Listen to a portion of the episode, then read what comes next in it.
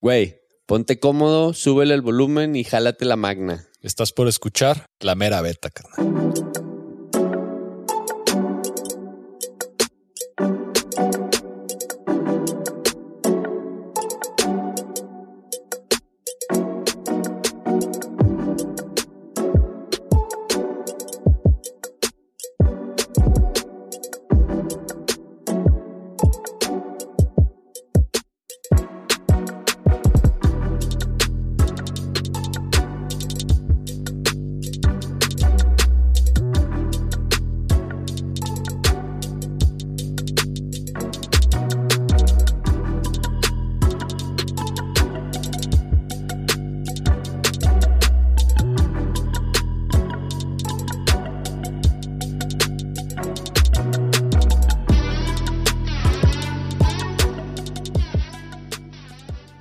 Este es el portal de entrada, güey. Ah, güey.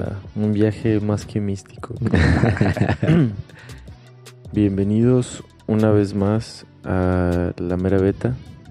El, el día de hoy estamos platicando con Abraham Martínez, escalador de Nayarit y desarrollador de un proyecto muy importante que se está desarrollando junto con la Fundación México Vertical en las Barrancas del Cobre. Bienvenido, Abraham.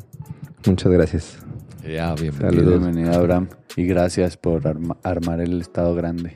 El Y- mejor estado de este país. Y, y bueno, también una vez más está el, el crew de la mera beta. Luis, Omar, Fanny. ¿Qué onda, chavos? ¿Cómo andan? ¿Qué onda, amigo? ¿Qué onda, mi Diego? ¿Qué onda, mi Omar? ¿A qué le andas dando, güey? Perenisca. Ah, cambio climático. Fuimos hoy. Es Rutaza. Ya pronto va a salir, vas a ver. Oye, Abraham, yo, te- yo tengo una pregunta. ¿Tú conoces las rutas de Santa María del Oro? Simón, conozco de ahí de los lobos. ¿Si te refieres a esas o a las de las peñas que están en la laguna? No sé, esa es la duda. El Cerro de los Lobos, que tiene Ajá. una página Ah, sí, en ese. Facebook. Sí, sí, sí, sí. Ahí este. Una chica que se llama Frida, que tenía un gimnasio allá en Tepic, empezó como a invitar banda y de hecho ahí el churro y yo armamos unas rutitas, este, las, como las primeritas de una parecita. Y ya otra banda ahí local ha estado desarrollando más rutas. Saludos a José Vega, el churro. Tu teacher. El teacher. No, No, y teacher también, de muchos, También hay ¿eh? que mencionar que Abraham también fue mi, mi teacher en el curso que tomamos, el Riris y yo. Saludos al Riris hasta Chihuahua. y, y Apretando a muerte. el apretando a muerte, güey. sí. No, ese güey no, No se le acaba la pila, güey. Neta, ese vato... Sí, saliendo, nos fuimos todavía a escalar al gimnasio, güey, acá y el vato. No, güey. En la mañana Pero bueno. curso y en la, Sí, en la mañana tarde curso todo el día y en, la, y en la tarde todavía así, o nos íbamos al diente saliendo del curso a las seis así. A muerte. No, no sé. No, putizón, pero estuvo bien chida, la neta, toda la semana. ¿Y, de y- qué y fue el curso? De Rope Access. Este, porque pues yo quiero crecer con mi carrera profesional y, técnica. Ah. Y así Y- es como llegas a Guadalajara y- por y- el Rope Access. Ah, no, de hecho llegué aquí a estudiar en el 2006 y este y bueno, pues terminé la carrera y me quedé aquí, ¿no? ¿Qué estudiaste? estudiaste? Nada que ver con lo que hago ahora, pero estudié psicología y ya No, pues tal. Ahora lo entiendo Tiene todo. que ver. y luego, aquí en Guadalajara y terminaste y te pusiste a escalar o qué? de hecho antes de terminar la carrera, este como año y medio antes de acabar, empecé bueno, eh, empecé a ir como con unos amigos que tenían un club a hacer caminatas y ese rollo, ¿no? Pues de morro siempre hacía ciclismo de montaña con mi jefe, entonces como que me, me latía esa onda. Y ya luego ellos en, el, en ese club tuvieron un curso de escalada, pero yo no pude entrar porque era como un cupo muy pequeño y me quedé con la espinita. Entonces todas las vacaciones me iba pues a Tepic, ahí con mi familia. Y poco antes de las vacaciones vi que había un muro ahí, entonces ya pues les escribí y ahí empecé a escalar, ¿no? Realmente en Tepic. Pero un año antes, un año y medio antes de acabar la carrera. Y cuando empecé a escalar fue que me di cuenta que la psicología no era lo mío, ¿no? ¿Por qué? ¿Por qué? Pues porque me latía más como este, pues creo que algo que me mostró la escalada, ¿no? Como el ser un poco más, eh, como no, no quería pasar el resto de mi vida profesional, y bueno, en general, como encerrado, ¿no? En un cubículo o, o investigando, lo que sea. Me gustaba más como esto de, pues, estar fuera, ¿no? Afuera, Así, el, el y- outdoors. Exactamente, entonces ahí como que dije, bueno, pues me ya acabo porque ya empecé, pero pues voy a, voy a buscar otra cosa, ¿no? Entonces empiezas a escalar en Tepic. Ajá, un verano nada más, hubo un cursito de escalada ahí y ya de ahí pues regresé acá a Guadalajara a, a estudiar y ya ahí me consigo una cuerdita y unas anillas con un compa y ahí empezamos a ir al diente así de, pues con lo que habíamos aprendido, ¿no? Un poquito y ya pues el- la escuelita y del diente fue como lo primerito de, de la escalada. Es el diente. diente forever, carnal. ¿Y en qué año fue esto? ¿2006, 8? 2000, 2010. 2010. En el 2010, ajá. Órale. empecé. Y luego dices que no querías terminar eh, así de oficinista y, y así diste con el Rope Access o cómo diste con el Rope Access. Porque tú, tú te dedicas a esto ahorita, ¿no? Actualmente es como tu chamba principal o qué más A ver, haces? la pregunta es, ¿a qué te dedicas? Bueno, pues, eh, Corte, córtale mi chavo. pues ah, cuando acabé la carrera, renté con unos amigos una casa y empezamos a subarrendar las habitaciones. Y al final me quedé yo con ese, pues como con ese business. Entonces, por una parte, soy casero y, y pues entre eso y, y pues cuando terminé la carrera quería buscar algo que no estuviera relacionado meramente a eso, pues empecé a dar como mini cursitos de escalada y ondas así. Y ya entonces, eh, un día, pues José Vega, el churro, me, me escribe en el Facebook, ¿no? No lo conocía en persona, pero pues ahí nada más amigos de Facebook. Y me dice, ¿qué onda? ¿Quieres chambear? Y yo, "Pues, Simón, no, no sabía ni de qué, ¿no? Y me dice, ah, pues nada más hay que vernos un día, así, pues se trata de esto, de esto, y ya me dijo. y ya de ahí, este, pues ya me jaló una chamba, que instalamos unas lonas ahí. Y ya a partir de eso, pues me empezó como a, a jalar más chambas, ¿no? Entonces, pues ya ahí fue un área que me gustó, ¿no? Porque aunque no es meramente escalada, pues está pues muy relacionado y es una cosa muy práctica, ¿no? Muy pragmática de, de usar las manos, ¿no? Y de resolver un poco problemas, ¿no? Así de cómo vas a hacerlo y todo. Entonces desde ahí pues me di cuenta que era como lo que me latía. No, y se parece en la escalada a la hora de hacer las maniobras también. Como te concentras un poco igual de, de qué hacer primero, qué pie va después y así. ¿No? Sí, sí, sí. Sí, porque finalmente, pues, como es un trabajo de riesgo, pues no puedes estar en, la en- en pendeja. pendeja, ¿no? Tienes que estar atento de todo lo que haces. Y en eso se parece, pues, mucho a la escalada, ¿no? Ay. Bernie, bienvenido. Gracias. Gracias por recibirnos en tu casa. Gracias por, gracias por abrirnos tu casa. Hay que mencionar que estamos grabando en casa de Bernie en el Taj Mahal. Y porque aquí eh, Abraham es roomie de Bernie y Bernie es amigo, amigo de la mera beta. ¿Cómo estás, Bernie? Muy bien, bienvenidos al TAG. Es que, bueno, to- a todo a lo que vamos, hacia donde vamos, es al- a lo más reciente, ¿no? Que, que está ahorita de moda con el, con el Freeman Film Festival, ¿no? Entonces, eh, por, eso, por eso invitamos a, a Abraham a, a- a- a grabar un episodio para que nos cuente principalmente eh, el proyecto que, que se armó en las Barrancas del Cobre en Chihuahua, donde pues tú eres el protagonista, ¿no? De, de este corto que se aventó Pablo León en el Ujú. Freeman Film Festival de cuatro minutos. Este, ¿De qué se trató el proyecto? ¿Cómo se llama el proyecto? El proyecto como tal es Barrancas del Cobre, ¿no? Es, no tiene como un nombre como diferente. Es desarrollo de escalada en las Barrancas del Cobre, creo que sería. Ya. como- ¿Y de qué se trata?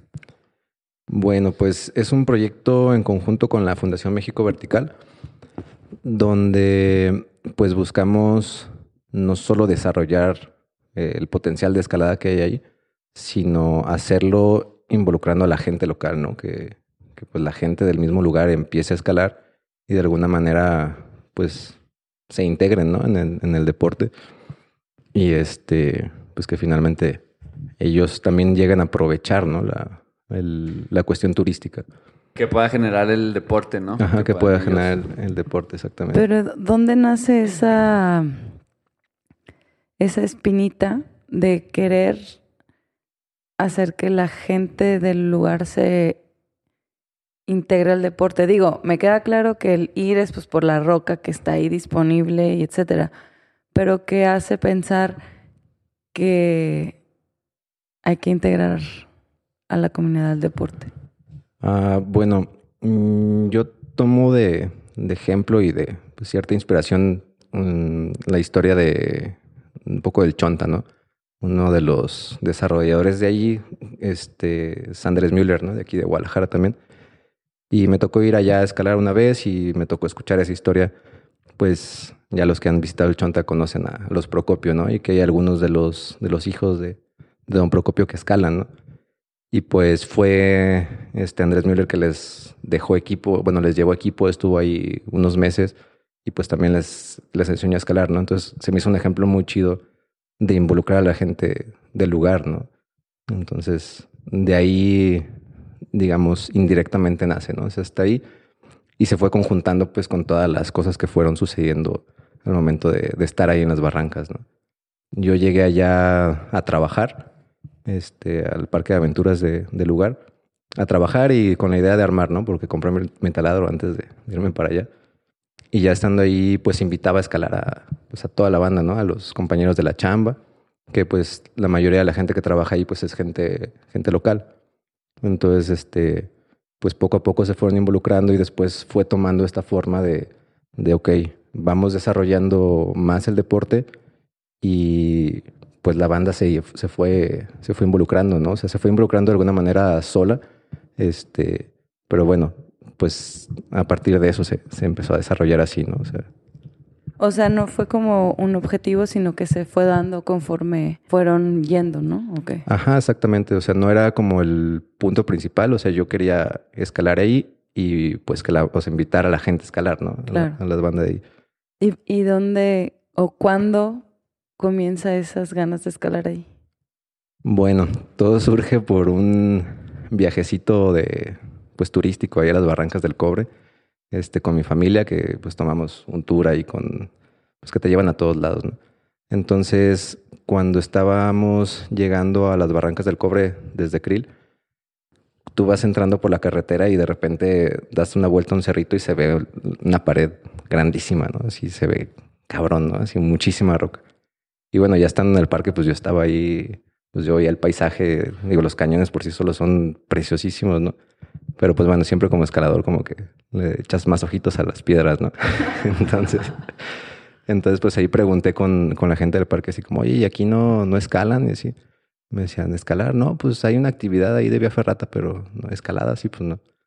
Entonces, también ahí tuve la chance de, de ver ahí al gerente y al jefe operativo. Y ya les dije, oigan, pues este, pues como ya me dedicaba a la parte de los trabajos verticales y demás, pues está relacionado, ¿no? Pues todo lo de las tirolesas y demás está relacionado. Entonces les dije, oigan, ¿y no hay chamba por acá? Y me dijeron, no, Simón, este, mándanos tu currículum y bla, bla. Y ya me pasaron el correo y todo, este, y bueno, ahí quedó, ¿no?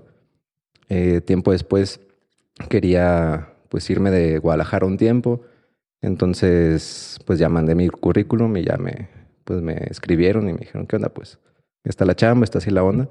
Y pues ya entonces ya, ya me fui para allá, ¿no? Y pues mucho, o sea, me fui para allá por, porque había un montón de roca, ¿no?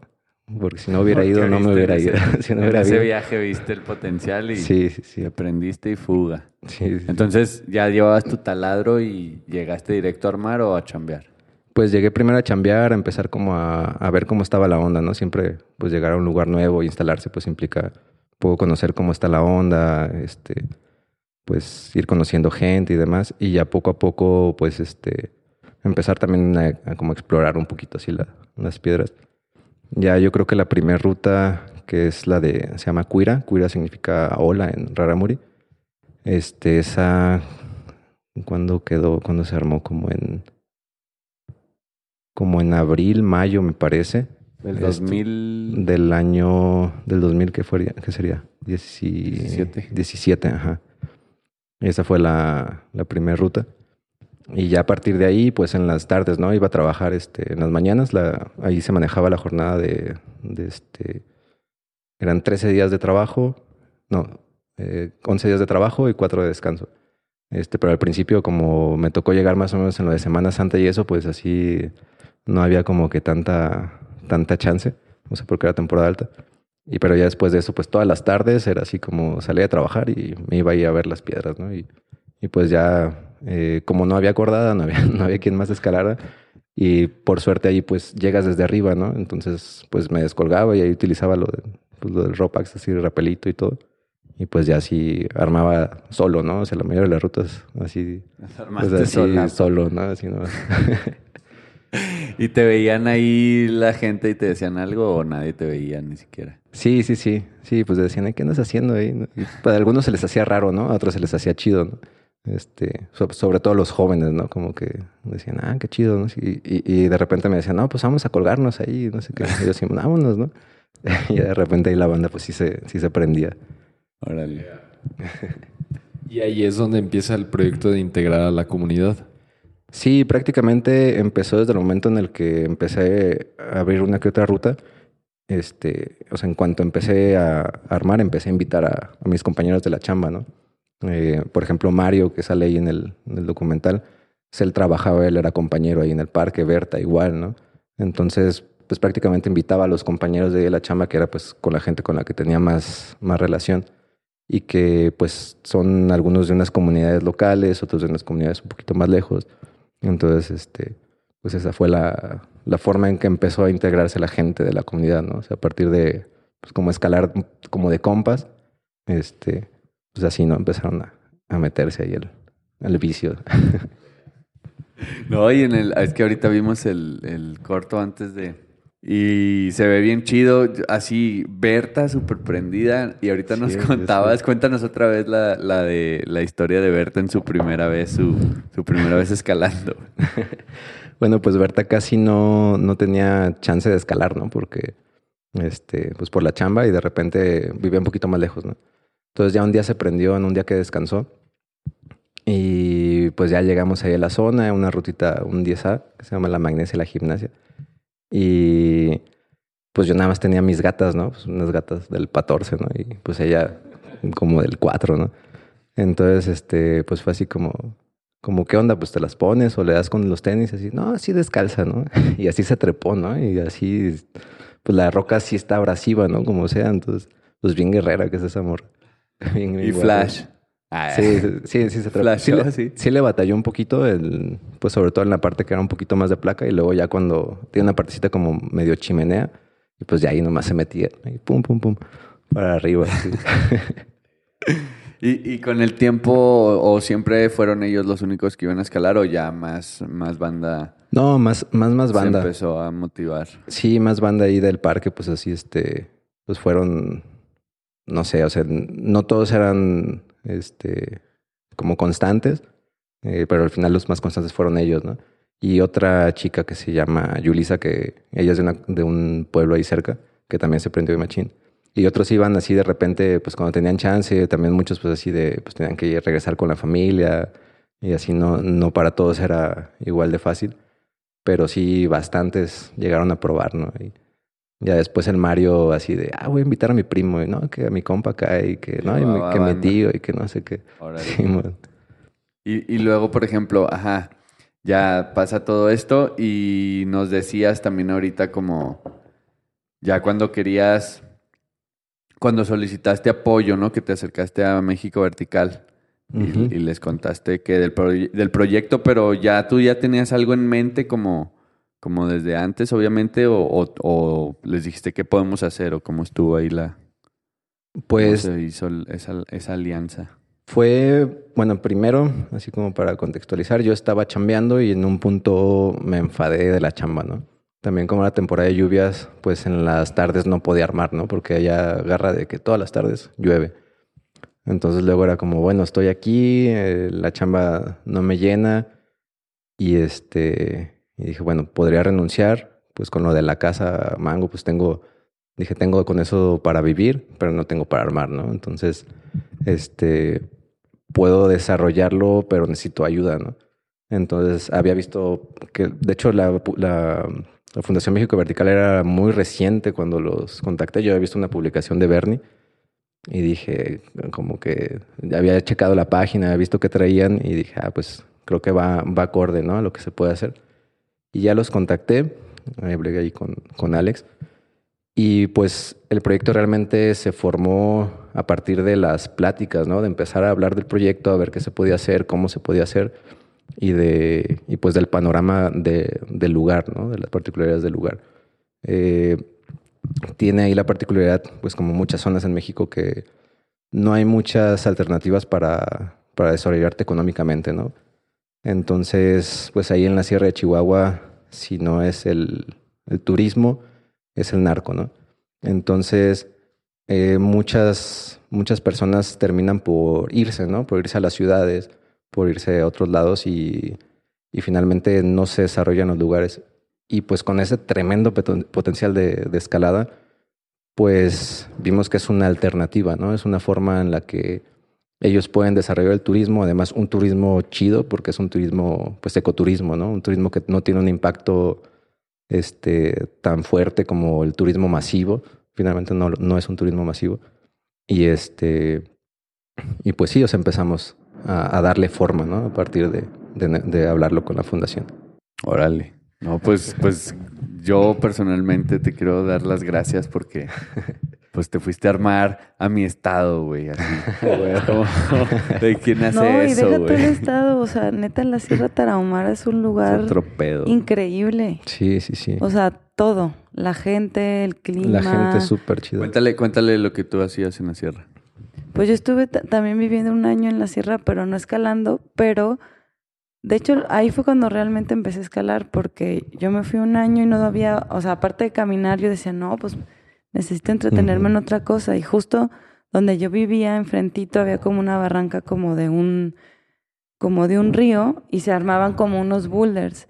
Y yo allá estaba mm, de voluntaria en un internado de morritos. Y en la tarde, pues, ¿qué les pongo a hacer? Sacábamos las colchonetas del, de los, o sea, del internado, de las colchonetas de las literas, Ah, y así las ponía, y a ver, órale, denle, que no sé qué. No, yo, yo traía chido, mi, mi magnet, y según yo les armaba como una travesía, así, pero, Ah, pero esa travesía, neta, tengo que ir a, a darle otra vez, porque nunca me salió, y a Ah, todos claro. los morros sí les salió. O sea, neta, y nunca, así y como también que... descalzos, ¿no? Ah, aparte, Sí, sí. sí, sí. O sea, yo traía también mis gatas y la magnesia, pero pues ellos, yo les decía, ay, pues si quieren poner mis gatas. Y ellos, no, así, pinche shiner, que no sé qué. Así, Sí, son bien guerreros. bien chinos. son lo máximo. Bueno, a mí me gustó mucho. Realmente yo estuve más en el sur, pero ahí Krill y la barranca, pues simplemente es un mar. O sea, eso es solo una parte, así hacia el sur. Sí, o sea, sí, es- sí. hay otra barranca del otro lado. Y, ahí- y de ahí para arriba, pues, o sea, porque realmente es la cordillera. Sí, sí, sí. Entonces, ay, qué bonito. La, la neta, así cuando, cuando yo supe de este proyecto, me dio un chingo de esperanza de decir, ay, por fin voy a volver a, la sierra. Ah. Porque luego cuando planeamos las vacaciones es como de que, ay, no, pues si no hay escalada, pues no es opción, ¿no? Ya, sí, sí. Sí, Sí, ese es un determinante para las vacaciones de No, eso, eso es verdad. Eh, o sea, digo, eso que, lo, que dices está bien chido porque creo que al menos en esa zona de, de México había muy poco, ¿no? O sea, como la cascada y el gigante y lo que falta, ¿no? O sea, realmente yo creo que podría decir que como el Yosemite mexicano, ah, J-Town. Bueno, por eso digo, de ahí para arriba. O sea, realmente yo me acuerdo, o sea, digo, hace, yo estuve allá en el 2012 Ujú. y en ese momento yo no sabía nada de escalada como ahora, ¿no? O sea, ahí en ese momento pues a lo mucho que había ido era el diente y muy leve. Y recuerdo en mi mente ver piedras muy chidas. Así de que agarraba de pronto un ride con un trocero de que voy a Timbuktu y ya me llevaban. Y este... Timbuktu. bueno, pues a Pues, ¿dónde Huachochi, ¿Dónde andabas? este, Sí, sí. cabeza de oso, cabeza de, o sea, a cualquier comunidad. Y, y yo me acuerdo haber visto así boulders y paredes. Recuerdo una pared muy grande que le decían peñasco. Pues seguro ha de estar chida, ¿no? Entonces, pues no sé, o sea, como que ahí se nos abre un panorama, una oportunidad, pero a la vez a mí se me hace muy importante, sobre todo la comunidad, o sea, porque, pues no sé, como que es más difícil, bueno, realmente es, pues como tú decías, como, como en Iscatán o así, pues realmente es, un, es una vida que, que está ahí alrededor de la pared, ¿no? De la piedra. Pero acá en la Sierra Tarahumara, ¿cómo fue ese, pues ese approach, ¿no? O sea, como el, el no dejar que afecte negativamente o no sé. Por ejemplo, en Ixcatán que mencionas, que ahí se ve claramente el beneficio de que los escaladores vayamos a escalar ahí, porque, pues, ¿qué haces bajando de Ixcatán? Te comes unos tacos, güey. Entonces ahí ya, la neta, a veces esos tacos están llenos de escaladores y, y, pues ahí es como entra más lana al pueblo. También te compras unas caguamas, también ahí compras moncho. Es justo lo que está pasando, lo que pasó en Potrero en Hidalgo, güey. O sea, ahí. Se va para arriba en temporada alta, No, güey. y hay mucha gente ya del pueblo que solo vive del turismo de la escalada, güey. Y ya, o esperan como Es- la temporada, ¿no? Y alguien, creo que el, el mecánico, güey, cuando fuimos a lo de la troca, tu jefe, Sí, nos Nos- dijo, nos no, dijo. pues, aquí si no es temporada de escaladores, esto está muerto, güey. Y yo, cámara, pues es... el reviven, salto- reviven el pueblo, ¿no? El Ahí salto, en yo- Potrero. a mí me tocó ir al salto en épocas en que solo había morros armados en la calle, güey. Pues no había nadie. Simón, güey. O sea, ¿y ahora qué es el salto? Es que tiene que ver un buen con la forma en la que se integra, ¿no? Como por esa parte está bien chido lo que hace Abraham o como el proyecto, porque justo lo que hace es llega directamente con la comunidad y creo que también tiene que ver con el hecho de la oportunidad que tuviste, ¿no? De involucrarte laboralmente con la gente. Como eso involucra que estuviste viviendo ahí y que tu relación fue una relación de día a día con la gente, ¿no? Y eso genera lazos que de algún modo hacen que sea más fácil vincular a los demás. Nosotros como escaladores vamos, no sé, como decíamos, ¿no? A Ciscatán o a las zonas. Y de algún modo, pues somos bienvenidos, pero también como estamos invadiendo ciertas zonas. Como llegamos a cosas a las que ellos no van o que no le dan como cierta importancia y para nosotros son algo valioso, ¿no? Entonces, como en ese sentido tiene que ver con el approach que hacemos como estos invasores, digamos, para integrarnos dentro de estos núcleos y que así funcionen las relaciones, ¿no? Y que pueda estar chido como de algún modo yo siento cuando vamos a Iscatán que la gente del pueblo nos protege, ¿no? Como de cualquier cosa, pues, porque realmente como Sí, no, sí, ahí es, es parte sí, de las sí desventajas de escalar en México, pues, ¿no? Como estos terrenos, pues, Sí. como decía Abraham, ¿no? O sea, como las condiciones se prestan a que puedan pasar un montón de cosas, pero pues dentro de eso como el mismo hecho de que nos vean ahí, de que vamos mucho, hace que de algún modo vean que que sí. valoramos lo que tienen. Ajá, Y y, y entonces ellos, eso ellos, ellos también lo, lo cuidan porque es una manera de generar ingresos. Y eso te pones a pensar en cualquier zona y siempre haces vínculos con los habitantes de esas zonas. A veces hasta ya te invitan a sus fiestas, ¿no? A sus... Allá, o Sí, sea, como yo- en el Fido, ¿no? en como lados, como el toro, pesado, está, bueno, yo eh, de allá en, en Juaritos, saludos a Gabriel y su familia, Don Rayo, en paz descanse, el Pillo, El todos Pillo, así, y siempre nos han recibido bien chido y, y nos tratan bien y, y a los escaladores allá pues somos, eram- somos a los únicos que nos dejan pasar hasta adentro sin pedos así y a muchos ciclistas pues hasta cierto punto no los dejan y ahí se tienen que estacionar y Sí. así y, y en todos lados es igual y por eso es que está bien chido lo que lo que estaba desarrollando Andrés porque es eso es eso de como enseñarles ahorita estabas mencionando también de que hiciste un ejemplo de, de, de en pueblitos o quién dijo en pueblitos Ah, tú sí, estabas diciendo no, como, pueblitos ajá, que, la, que la banda ya Ajá. Como hace, no sé, un par de meses fuimos a acampar a Pueblitos, una zona de acá de la, de la Sierra de Jalisco. Y eh, platicando con las personas, con los dueños del lugar, porque estos son, pues son terrenos ejidales, ¿no? Como ellos nos mencionaban de que qué bueno que íbamos a escalar porque pues estábamos aprovechando las piedras que estaban ahí porque para ellos dicen, pues preferiríamos que estuviera plano porque caben más vacas y pues podemos vender más ganado.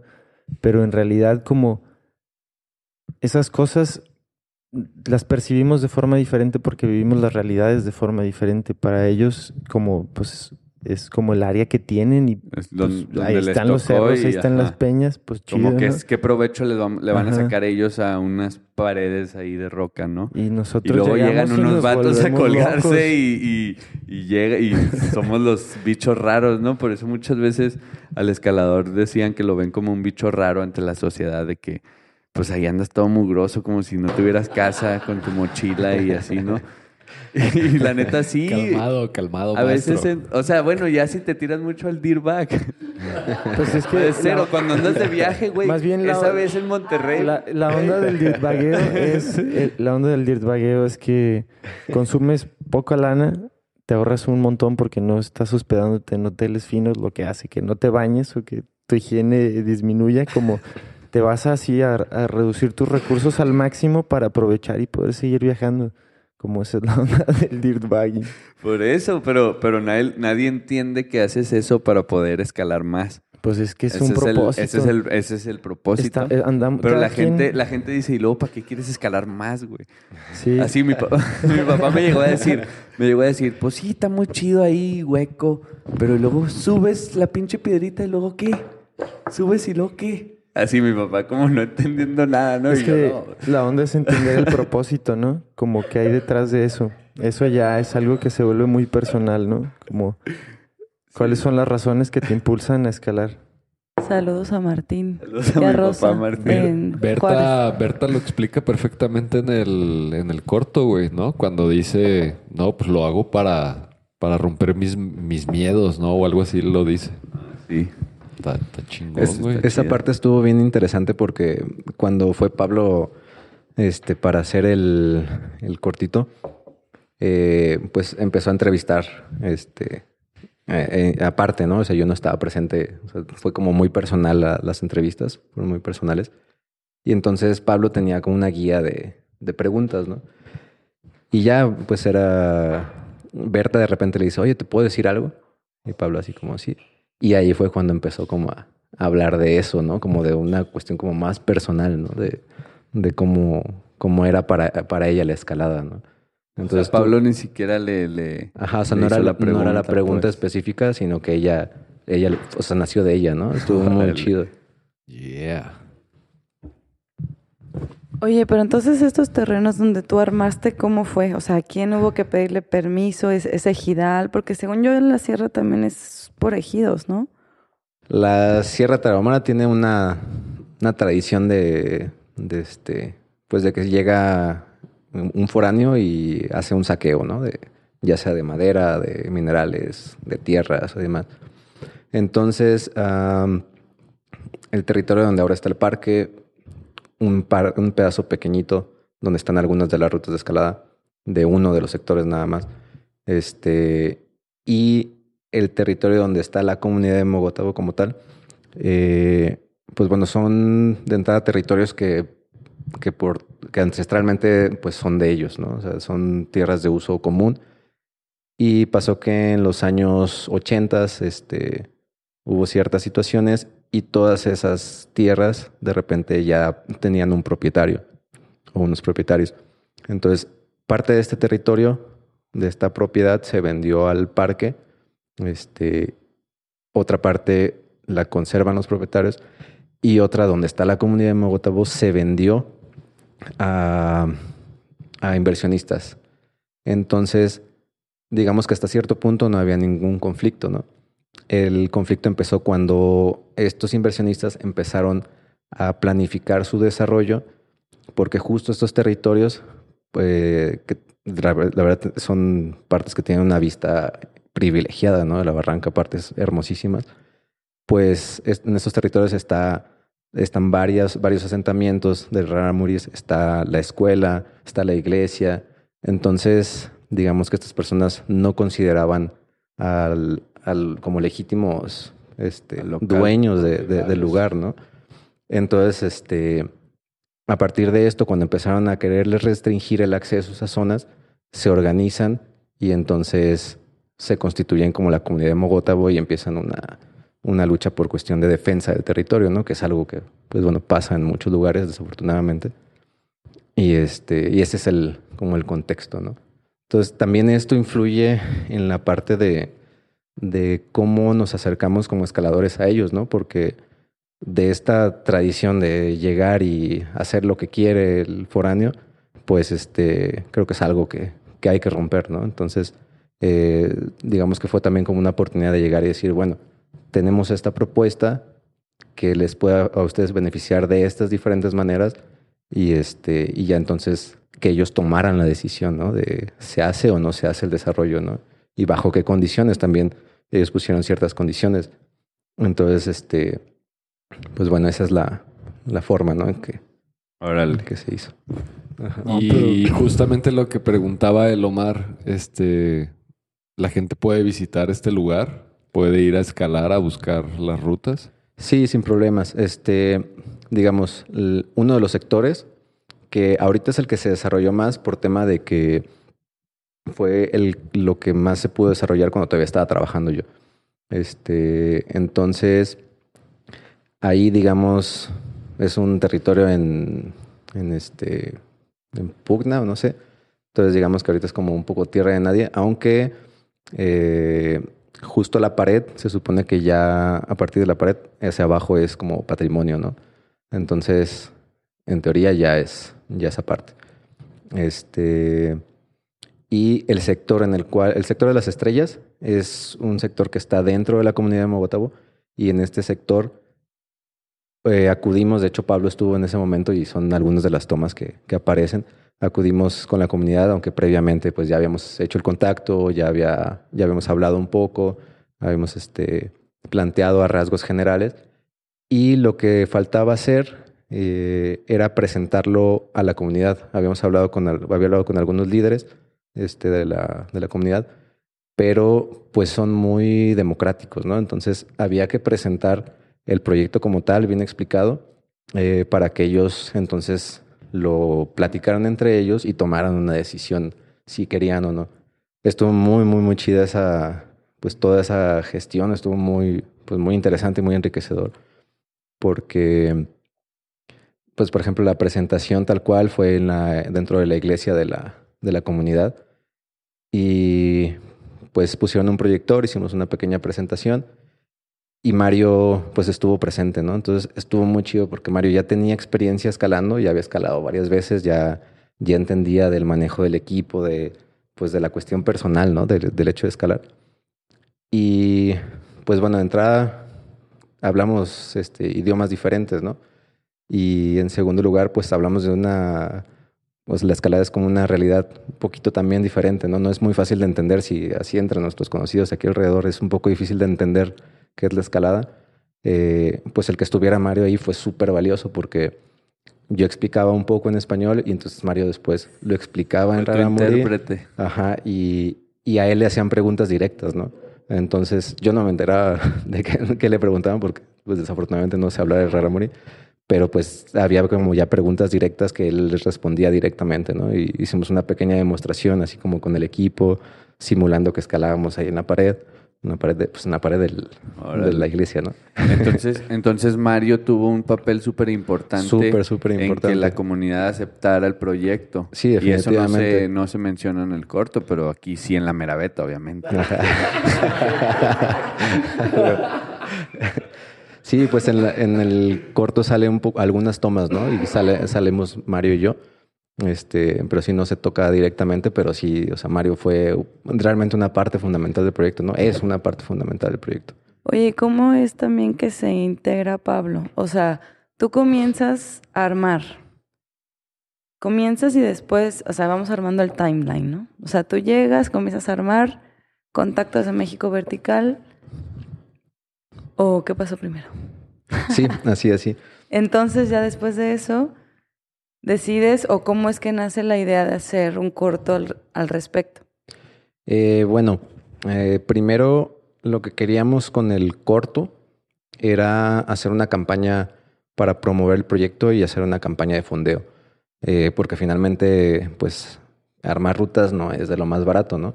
Y además, eh, el equipo para, pues, eventualmente equipar a, a los escaladores locales, pues bueno, se necesita ciertas cosas, ¿no? Entonces, este fue el propósito, inicialmente el- el- la campaña de fondeo y pues un video para, para poderlo mostrar más claro. Y bueno, se dio la oportunidad de que salió el Freeman Film Festival y entonces Mario dijo, ¿qué onda? ¿Lo metemos? Y ahí fue como entró al Freeman Film Festival. Este, perdón, Pablo. ya está.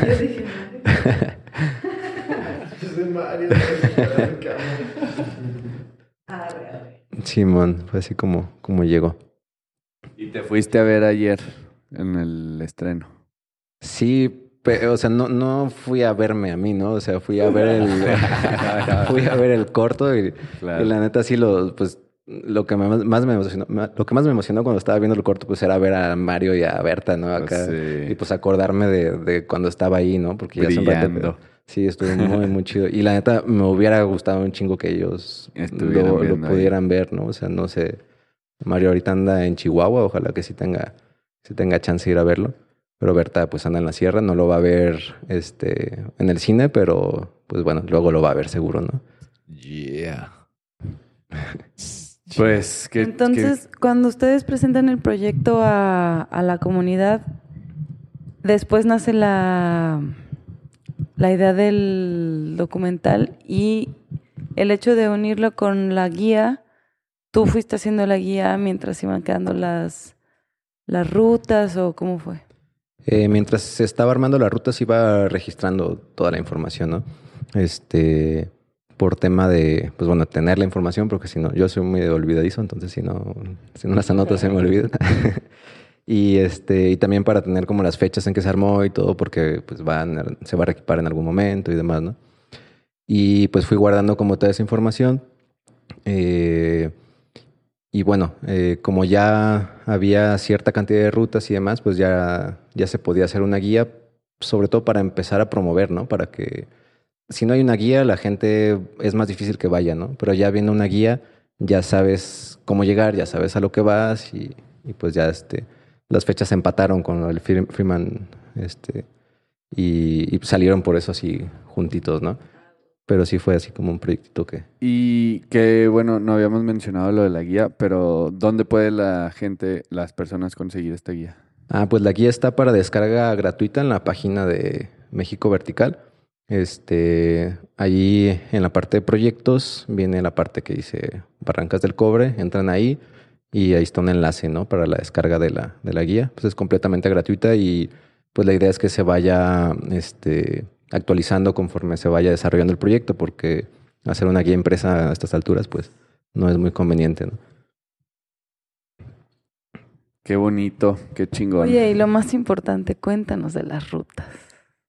A ver, dinos acá tu top five de a cuáles tenemos que ir a darle. Ah, Bueno, ah, así de las rutitas cinco estrellas en el sector de Cuira, pues directamente en cuanto vas llegando al sector, hay tres rutitas juntas y la cuarta es un diedro precioso. Es un se llama Pura Vida, es probablemente como un 10C, es algo tranqui, pero chido, muy muy muy chido. Después a la vuelta está un oncecito, once más, que se llama Homo Celestus, que es una chulada también de ruta. Es corta, pero empiezas así como con una plaquita, así tecniquilla y como una grietita, pero o sea que nada más son agarritos laterales y eso. Tiene un movimiento así medio de, medio de layback chido. Y después arriba hay como un techito que realmente es muy fácil y se abre una grieta que es de chimenea, ¿no? Entonces está como súper variada, así cortita, pero bien, bien variada, muy chida. Después de ahí, pues está, pues así la ruta de, de la zona icónica es eh, Cuira, que es un 12B. Es una cosa así bella, ¿no? Así de crimcitos chiquitos, movimiento de pies precisos, un poquito el estilo del diente, ¿no? Así técnico y, y fino. Muy, muy bueno. Una rutita de 27 metros de largo, entonces está, está bastante chido. Ya, ¿Qué más? A la vuelta está Chilanglish, un oncecito chido. Chilanglish. un, Qué buen nombre. un, un- un oncecito chido así que al final vas como en un- una especie de diedro. Vas a un lado, pero está bien chido porque tienes como una vista muy chida, ¿no? Como cierta exposición. Y bueno, hay otro puño de rutas ahí hay, algunos, hay varios proyectos, Ahorita varios proyectos nos- por ahí. Ahorita nos estaba enseñando las fotos, que tiene un chingo de fotos de las zonas y de las paredes y así. Y hay dos que te explica, se ve el sector estrellas, ¿no? Ujú. Desde el sector Cuira, ¿o cuál era el sector de donde se veía? Ajá, de, la del dron, ¿verdad? Ajá. Sí, desde Cuira. ajá. Desde Cuira y dice, güey, todo esto, o sea, y el sector así de estrellas bien lejos, y hay una cordillerita que es la misma pared, o sea, no para esa pared, nomás da vuelta así a toda una sección del barranco y chuc, chuc, chuc, chuc, chuc, chuc. Y después se ve la foto desde estrellas Ah. apuntando hacia Cuira y ya ves toda la falda así de pared y dice Abraham de que no, pues una vez me agarré a caminar así por toda la, la pared y pues así, pared tras pared, rutazas tras rutazas, altura, Sí, sí, sí, sí. sí. buena roca. ¿Cómo es la calidad de la roca? ¿Es buena? En, eh, hay varias calidades. Este, en algunas partes la roca es súper sólida, este, como un basalto, un poco, un poco como la del cuajo, pero tienen como cortes, como, no sé, se forman como cuadros, ¿no? Así. En otras zonas no y hay es. machín grieta, decías, ¿no?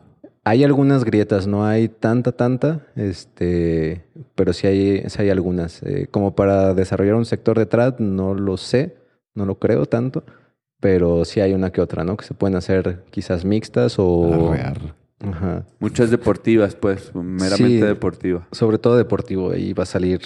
o sea, Órale. yo, Entonces le quedan años por desarrollar ahí. sí, yo proyectaría que si pues todo va chido con, con la comunidad y, y el desarrollo, o sea, podría haber nada más en ese sectorcito unas que 400 vías, 500 vías, no lo sé, ¿no? Porque la guía, por ejemplo, en el sector Cuira, pues es un tramito, yo creo que de largo serán unos 50 metros y ahí hay veintitantas vías, ¿no? O sea, es un tramitito. Y un la cachito, pared son como unos 4 kilómetros o algo así. Entonces, no lo sé. Oye, ¿ya han pensado un poco en el impacto ambiental de proyectos como este? ¿O tú cómo lo has pensado? Eh, bueno, pues una parte de, que está incluida, una parte importante del proyecto eh, con la fundación es que en las partes donde no hay senderos, eh, crearlos y donde los hay, pues dejarlos marcados, ¿no? Porque pues el tema de la erosión, pues siempre es un, tema, ¿no? Y más en, lugares, este, eh, que son como vulnerables, ¿no? En el clima de la sierra, la vegetación de la sierra, pues es, es este, vegetación que pues no hay, no hay tanta agua, no hay, el, el- el suelo no es como súper, súper rico, entonces es muy fácil erosionar, ¿no? Entonces una parte importante es esto, ¿no? Como senderos bien marcados y es pues también una de las recomendaciones, ¿no? Al momento de visitar ahí. Eh, otra parte, pues, es el que con la comunidad se asignen espacios específicos para el tema de la basura, ¿no? Este, pues la basura siempre es un tema. Y bueno, yo creo que la comunidad de escaladores en general, pues somos bastante conscientes, ¿no? Del, del impacto que generamos. Intentamos, este, pues mantener limpios. Si vemos basura, pues muchos creo que hacemos esto de juntar la basurita que está, que está por ahí, ¿no? Y bueno, pues las otras cuestiones como de, pues dónde haces pipí o popó, sobre todo la popó, que la pipí no es problemática, pero... La caca, carnal, es un, todo un tema en este podcast, güey. ¿Cuál es la mejor temporada para visitar la zona? Mm, ahí en la guía vienen a- ahí unas referencias de las diferentes temporadas. Eh, yo considero que la mejor, mejor es octubre, noviembre, es así perfecto. Ya hace frío, pero, pero no Pero tanto, rico, ¿no? pero, rico, la neta. Y pues así el grip está todo, ya no llueve o llueve muy poco. Este, los atardeceres están increíbles, así, pero increíbles. Este, yo creo que es la, la mejor época. También, eh, por ejemplo, marzo todavía está un poco inestable el clima. De hecho, el año pasado nevó en marzo, como el 18. Eh, pero ya los últimos días de marzo, abril, está también muy, muy chido. Este, ya empieza a hacer calorcito. De hecho, llega a hacer mucho calor, pero pues como estás tan alto en la sierra y como hay árboles, los sectores no están en el sol, el aire está como, como este fresquito, pues no, no llegas a sentir los 35, 36 grados que marca el, el este, termómetro, ¿no? A comparación de aquí Guadalajara, que ya hay 31 y ya, ya se siente, ¿no? Ya. Oye, y para llegar a. ¿Cómo se llama la. el- ¿Dónde está el sector? ¿Mogotabo? Ajá, para Mogotabo. ¿Cómo llegas? O sea, yo me imagino que si nos vamos de aquí. Ay, ya estoy haciendo el plan. este. de que Parral, te metes a la sierra y vuelta para Norogachi, Cuechi. No, no. Mm, Hacia bueno. Krill. Ajá, llegando a Krill, el Krill es como el punto central ahí en la sierra, ¿no? De Krill son 44 kilómetros hacia el sur y se llega a la zona de Divisadero. Realmente, eh, si ya han visitado allá, ya han visto la pared de las estrellas, ¿no? La pared de Mogotabo, porque está el Hotel Divisadero, está la vista increíble de los tres cañones y a la izquierda hay una pared sota enorme. Esa es ese es el sector de las estrellas, es parte de la comunidad de Mogotabo. Este, entonces, llegar es súper, súper fácil, ¿no? O sea, llegas ahí y lo ves. Ya estás. Así no, no hay, no hay pierde. ¿Y tú cómo recomiendas? O sea, ¿cómo llegar y acampar ahí o, o cómo podría ser el, el approach? Bueno, de entrada yo recomiendo, pues, al llegar ahí hay diferentes ofertas para, para hospedarse, ¿no? Están desde los hoteles, este, así famosos y demás. Pero bueno, yo recomiendo así como, pues, buscar los hospedajes locales. Este, hay muchas ofertas de, como de cabañitas y cosas así. Eso es lo principal que hay. El tema de los campings como que no es tan desarrollado, no está tan desarrollado. Eh, pero ya hay algunos este, que están empezando como a, a trabajar esos temas de los de desarrollo de campings como chidos, ecológicos y demás. Este, en la guía pues vienen ahí varias recomendaciones. De hecho le pusimos este, números de teléfono, le pusimos este, directamente las referencias de gente de la región para que pues no tengan que estar como buscándole por internet y, de- y demás.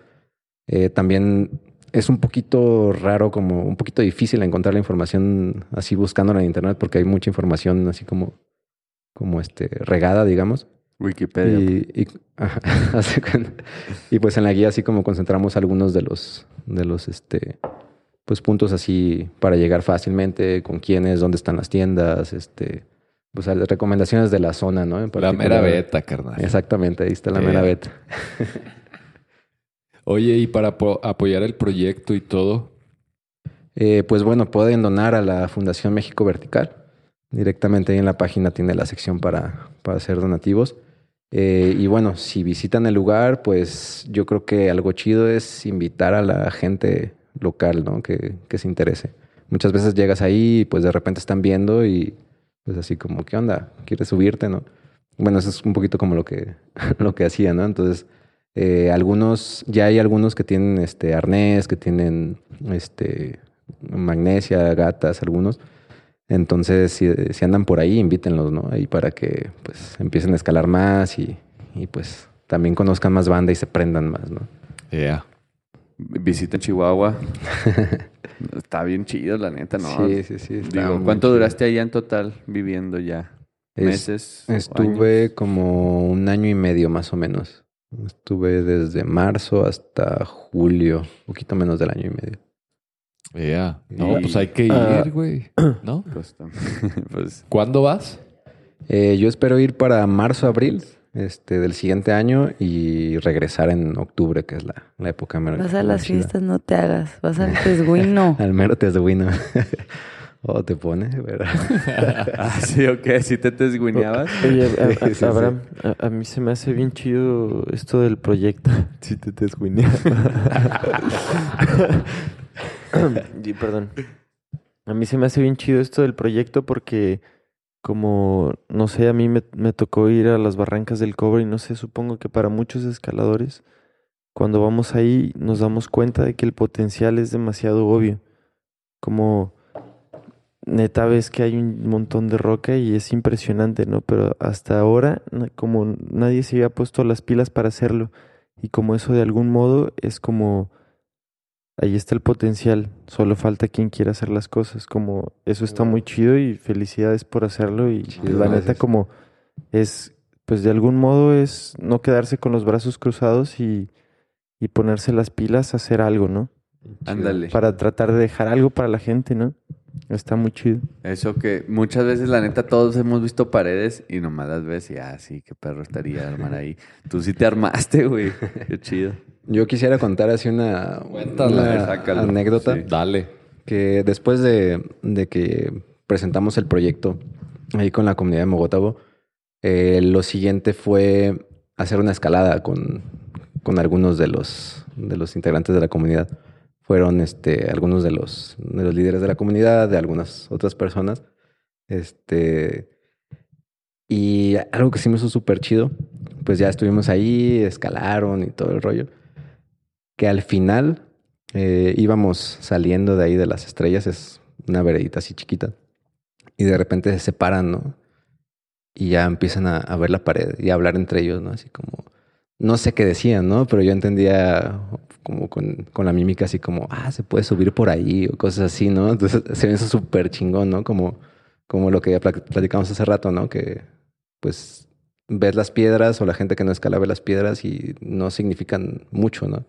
Y ya de repente, pues ese cambio, ¿no? Así de, de la visión, ¿no? O sea, de ver las piedras y decir, órale, por aquí me puedo subir, Ya ¿no? les están Se me hizo- sacando beta, güey. Sí, sí, sí, sí, sí, estuvo muy Sí, chido. Es, como una resign- resignificación, ¿no? De Ya, su lugar, sí. como eh, las cosas que, como no puedes imaginarte las cosas que no conoces, ¿no? Ya. Hasta sí, que de repente alguien te muestra algo nuevo, eso expande tu capacidad y te permite imaginar Pero- todas pero- las posibilidades. Pero, pero más sí, ta- sí. eso y también viste de primera mano la naturaleza de buscar la beta, güey. Ya, hago- ¿Sabes? O sea, no son escaladores.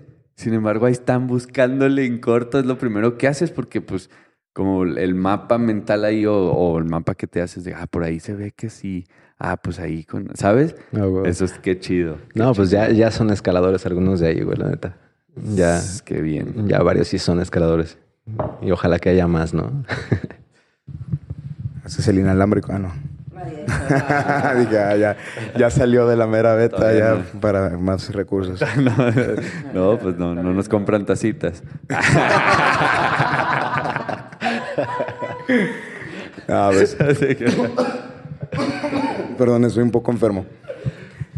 Eh, bueno, quisiera comentar algo muy importante. Eh, me pareció eh, como participar nada más para un comentario. Y es que el- los pueblos originarios, este, como en este caso los rarámuris y en otras partes de México, son este, componentes muy importantes en la defensa del territorio. Eh, en México pues tenemos diferentes modalidades de, propiedad y una de ellas es la propiedad comunal. No es lo mismo que un ejido.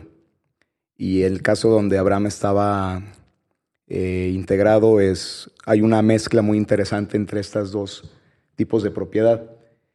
La característica del ejido es de que a partir de las reformas de con Carlos Salinas es de que puede transitar a propiedad privada.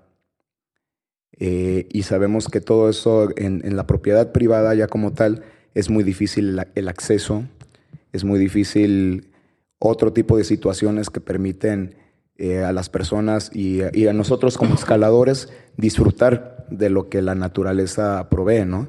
Entonces, la importancia de, de- en México Vertical cuando, cuando vimos el proyecto de Abraham, que tengo que, hay que reconocerlo, nos presentó un proyecto increíble, eh, muy ejecutivo, muy esquemático, y sobre todo lo que más nos atrajo fue que desde el inicio se involucraba a la comunidad, porque México Vertical no es que financie nada más, no, no, pues tampoco es que tenga dinero, la, la fundación también le, le sufre para, para, por los temas de recursos, pero eh, nos pareció muy interesante apoyarlo porque tenía un respaldo muy importante de, de- de la comunidad y principalmente por eso, ¿no? Eh, Lo que más le importa a, a México Vertical en este sentido es eh, garantizar o de alguna manera el acceso a esos, a esos sitios que a nosotros nos gusta y la mejor manera es a partir de que se empoderen quienes viven, quienes son de quien es el territorio, ¿no? Entonces, felicidades, Abraham, la verdad, te discutiste y la guía está padrísima. Échenle ahí un ojito. Muchas gracias, Bernie. Y para los que están escuchando, Bernie fue nuestro invitado en el tercer episodio de La Mera Beta, que se llamó Las zonas no se cuidan solas. Porque Bernie es integrante de la Fundación México Vertical. Este, ¿Cuál es tu puesto en la fundación?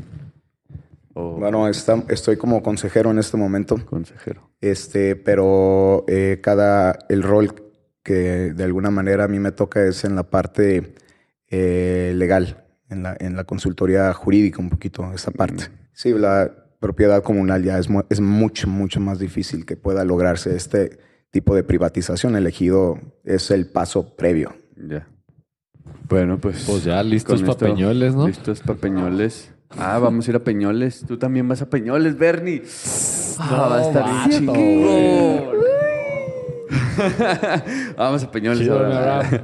Chingón. Gracias, Gracias, por Abraham. Sí, gracias, por tu Abraham. trabajo. Ya. Sí. Mucho éxito. Y pues gracias a ustedes por la oportunidad de hablar un poquito aquí del proyecto y pues también ah, yo pienso que uno no hace nada solo, ¿no? Entonces, eh, pues realmente soy como un poco un medio de, pues, de, todo lo que pasa alrededor y pues agradecer mucho a la gente que directo o indirectamente pues ha, ha participado, ha influido y a la comunidad, ¿no? De Mogotabo que pues nos abrió sus puertas, ¿no? Y que le abrió las puertas a, pues ahora sí que a toda la comunidad de escaladores, porque ya, pues Es yo creo que más. yo creo que todos vamos a ir ahí en algún momento, ¿no?